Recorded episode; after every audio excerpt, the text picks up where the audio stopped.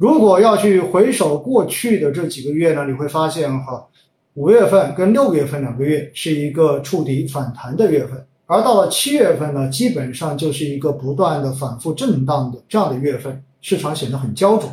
而到了八月份，虽然有一个非常良好的开端，但是呢，到底如何去看待接下来的市场投资机会，我觉得这是大家都非常关注的事情。在今天早上哈直播中间跟大家。呃，用一个词，当时主持人让我用一个词来形容一下上周的市场。我当时呢想了想哈，用了一个词叫做等待。为什么会用等待这个词呢？因为我说在上周实际上是在等消息，等很多的消息。因为在上周我们看到有非常多的消息，而且是非常重要的，对市场影响比较大的消息都陆续的出台。比如说二十八号的时候，美联储的这一个。议息会议对吧？FOMC 开完了，然后做出了新一期的加息的决议，那么这对于全球市场的影响是非常明确的。然后呢，我们也看到了政治局的会议也有开，对于接下来的经济工作，对于下半年的经济工作也做出了最新的部署。同时呢，我们在这个周末也看到了最新的 PMI 数据，中彩的 PMI 对吧？那这一些其实都是我们在等待的消息。当然，还有大家更关心的，包括我自己也很关心哈，那就是在今天以及明天，哎，有一个八十二岁的老人家，哎，会不会到一个不该去的地方去，对吧？如果去的话，到底会发生什么样的事情？实际上呢，这些都是需要去等待的消息。市场其实最害怕的就是不确定性，也就意味着如果。任何事情还没有一个定论的情况之下呢，实际上市场都会比较的焦灼，就看哪一块的担心可能会显得更明显一些。但是呢，当市场在一个交易预期的过程中间，更多的时候它可能会是一个下跌的状态，而等到这个消息真正的落地之后，再来评估是不达预期还是。超于预期等等等等，再来决定它最后的走势。所以呢，我想我们一起先来聊一聊哈。第一个事情，也就是大家特别关注的。那么在上周七月二十八号，美联储宣布呢，将政策利率哈的目标区间从百分之一点五至一点七五调升至二点二五到二点五零，也就意味着第二次加息七十五个基点。准确的说是在上次加了七十五个之后，接下来又加了七十五个。那么这个加息的这一个幅度肯定是大的了，对不对？但是加完之后，纳斯达克指数为代表的美股居然出现了非常明显的上涨，哎，很多人就搞不太清楚了，这到底是发生了什么事情呢？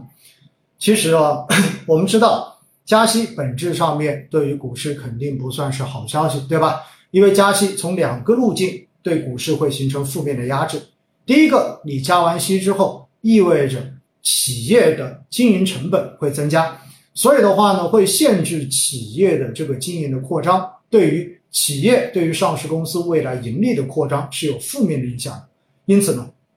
这是一个层面会影响到股市的表现。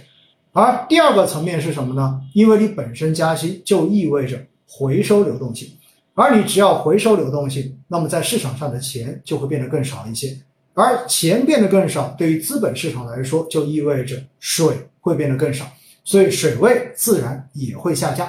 所以呢，加息这个事情从两个维度上面，对于股市来说都不算是都不算是好消息。但是为什么美股涨了？为什么纳斯达克涨得还不少呢？其实这就存在着一个更重要的叫做预期的问题。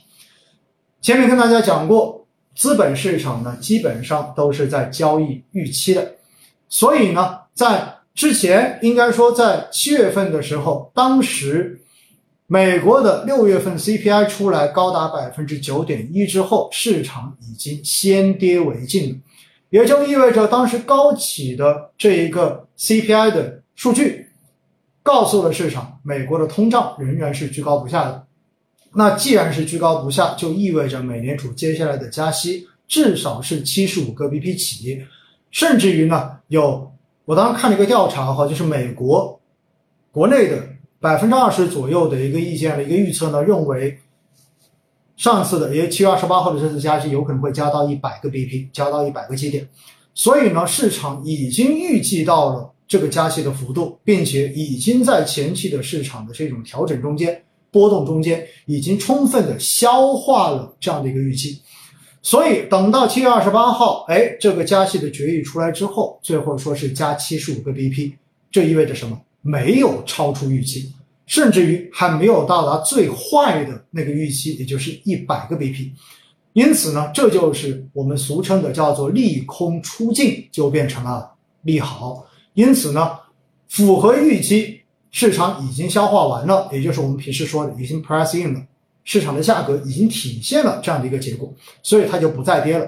但是真正说让美股之后还出现了涨的原因是什么呢？是因为美联储主席鲍威尔在。加息决议出来之后的这个新闻发布会上面，他的一个表态，可以说呢是透露出了一种浓浓的歌味。哎，和平鸽啊，什么叫各位呢？因为他是这么说的啊，告诉大家。那么这个声明讲到呢，鲍威尔称，另外一次大幅加息将要取决于数据，某个时间点放慢加息节奏可能是适宜的。哎，这句话啥意思？被市场解读为美联储主席在加完息之后，居然对于未来的这一个加息的这个表态，是在某个时点放缓加息，哎，是比较合适的。于是大家就解读为，那是不是意味着接下来美联储的这个货币政策的收紧的速度会要变得更慢一些？这绝对是超预期的利好。因为一开始大家都觉得通胀太厉害了，所以会加息、加息、加息，速度会变得越来越快。而速度越快，相对而言，对于经济的负面的作用就会来得更快一些，衰退也会来得更快一些。但是现在美联储主席居然说：“哎，这个东西未来缓慢、减缓这个速度是合适的。”那么大家肯定就觉得这是超预期的利好，并且呢，我们知道哈，美联储啊，在过去的这些年。作为一个成熟经济体，作为全球最发达国家的这个央行，实实实际上呢，它有一点做得非常的好的地方，就是预期的沟通，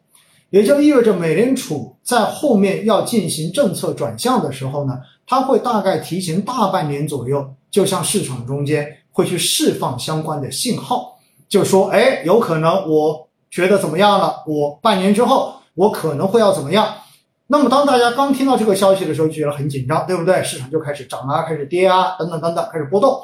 但是呢，经过了很长时间不断的喊话之后，我们开句玩笑，就像狼来了一样，你不断的喊话，不断的说，说着说着，其实大家都听习惯了，市场对于这些消息也开始慢慢的钝化，也就意味着市场已经提前的消化了这种政策的预期，所以呢。美联储的成熟之处就在于这里，它的政策往往都不是突然出台的，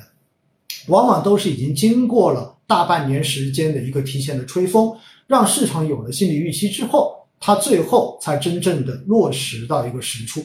这样子呢，市场就有足够的时间来比较平缓的消化掉这一些坏消息或者是好消息，不会造成短时间的市场的这种剧烈的波动。所以呢。正常情况下面，在每一次的这个加息决议出来之后，哈，大家更关注的其实真的就是美联储主席的这个新闻发布会，他会怎么说，怎么谈未来政策的一个导向。那之前呢，美联储因为很擅长做这一个预期的引导嘛，所以他往往会对于经济接下来怎么走，哎，会提出自己的一个意见跟判断。但是本次的。这个议息会议之后的新闻发布会上面，鲍威尔淡化了对于未来一段时间美国经济走势的预测，基本上就没提。那他是怎么说的呢？他是这么说的哈：未来加息的速度将取决于接下来两个月的数据，也就他也要看数据，再决定接下来该怎么做。如果哎，这里讲讲到了哈，如果未来整个经济数据相对而言表现比较好的话呢，哎，有可能政策又会不一样。但是呢，他这个表表态是什么？目前美国经济富有弹性，劳动力市场极度紧张，通胀过高，但是并没有出现衰退，而且的话呢，认不认为美国必须要经历经济衰退，但是软着陆的这一个可能性明显的变小了。美联储尚未决定何时开始放慢加息的步伐，不会对九月份会议提供任何具体的指引。大家看到没有？不做任何的指引，我不跟你吹风，我也不知道未来市场到底会怎么样。这是一个最大的变化。那么这个话讲完之后呢？OK，市场的解读就是：哎，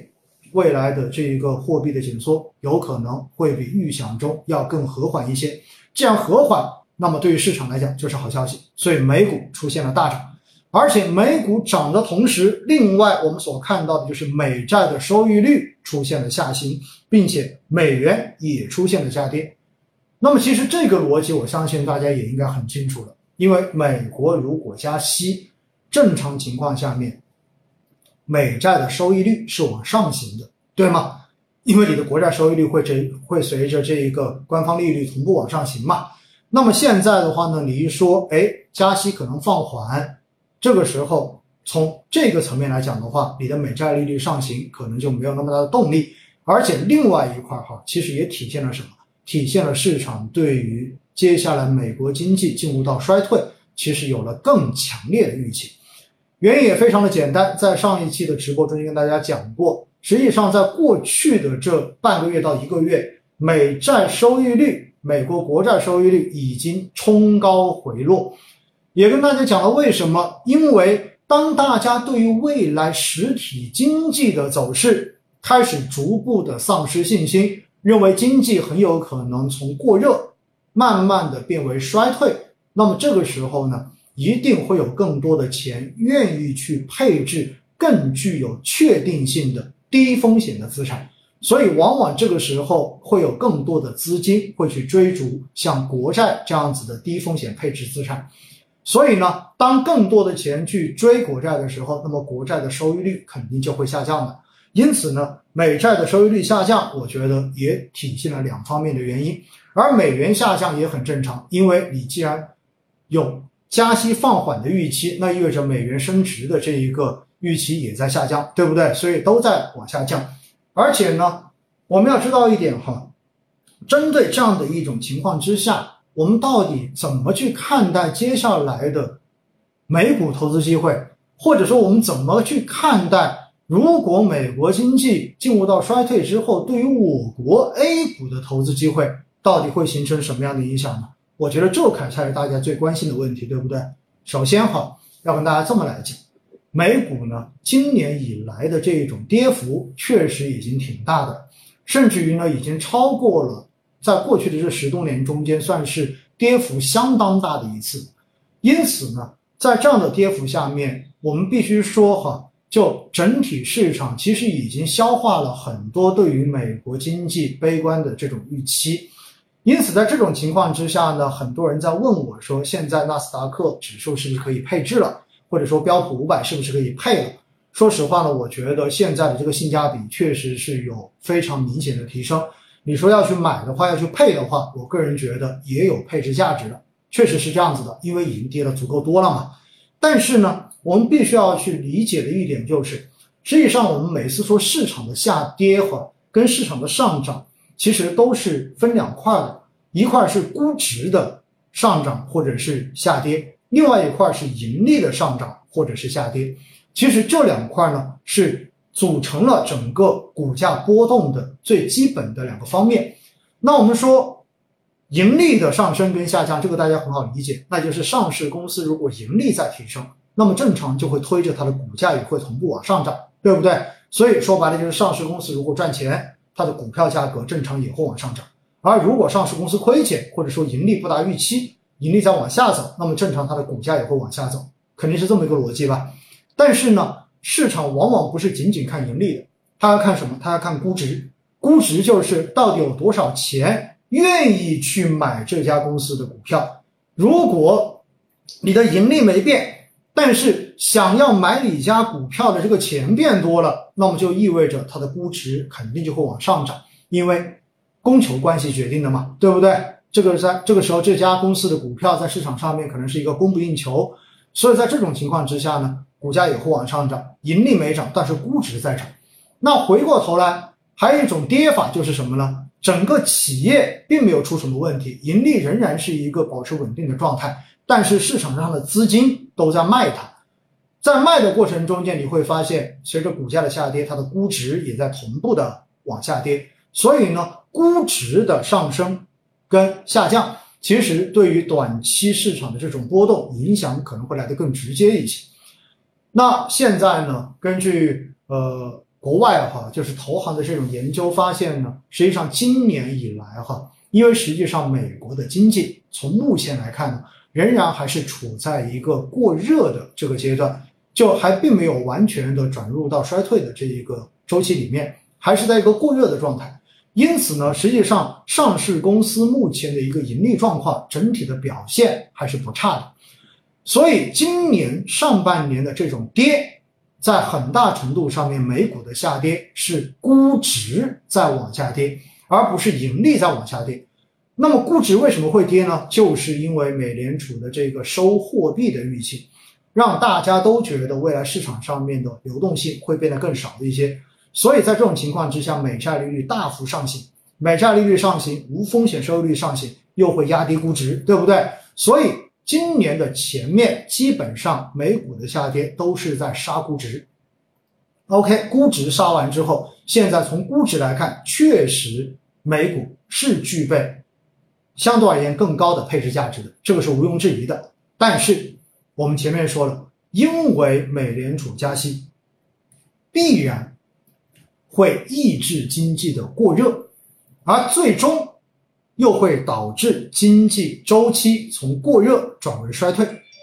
所以在这种情况之下，意味着什么？意味着未来实体经济会变得更差一些，会往下走。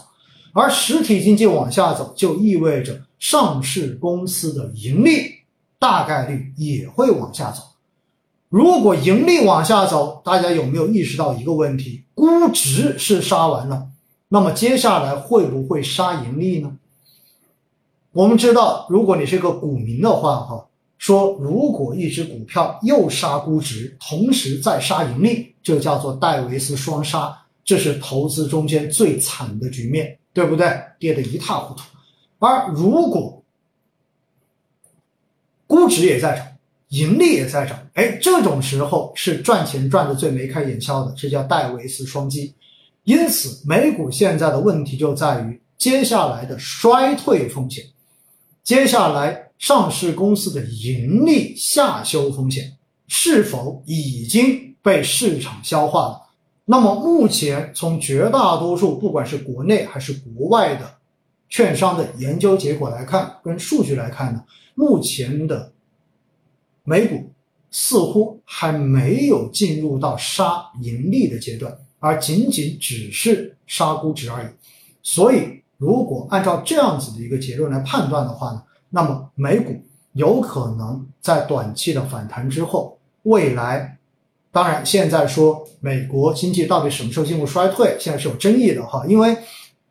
美国已经公布了二季度的 GDP，仍然是一个收缩的状态，对不对？环比仍然是一个负增长。那按照过往的这个标准呢，连续两个季度的 GDP 为负，基本上就已经可以定义为，哎，美国的经济已经进入到了一个衰退期。但是呢，呃，美联储直接跳出来说，包括财长也跳出来说，说并没有任何的这一种理论依据，说连续两个季度 GDP 为负。那么就意味着已经进入了衰退，而是应而是应该要官方机构通过各种指标巴拉巴拉巴拉巴拉来判断之后，才能给出美国经济是否进入衰退的这样的一个判断。那这个有没有道理呢？听上去那确实还是有道理的。你是官方嘛，对不对？你官方官方，那你说没衰退，OK，那就没衰退。但是市场会不会这样认为？市场不会，因为也统计过数据。我们看到呢，其实，在过去每一轮美国经济的衰退，确实连续两个季度 GDP 为负，其实是一个非常准确的指标。而之后官方的这种认定进入到衰退期，基本上是一个追认的机制，也就在历史上面，基本上这两个都是同步的，只不过两个季度的 GDP 为负，它会更早的去体现出这个事情的开始，而往往要过完一年之后，官方才会说我现在已经进入了衰退期。所以，想要去抄底美股的、抄底纳斯达克指数的这些小伙伴们，我就要告诉你们一点：现在呢，美股可能确实是已经具备了更好的配置价值，但是未来衰退的这个风险给 A 美股造成的这个冲击仍然是不可小觑的。所以呢，如果你自己对这一点，是有足够的心理准备的，那我觉得你现在开始做标普五百的这种定投，或者说做纳斯达克指数的定投，其实都是可以的。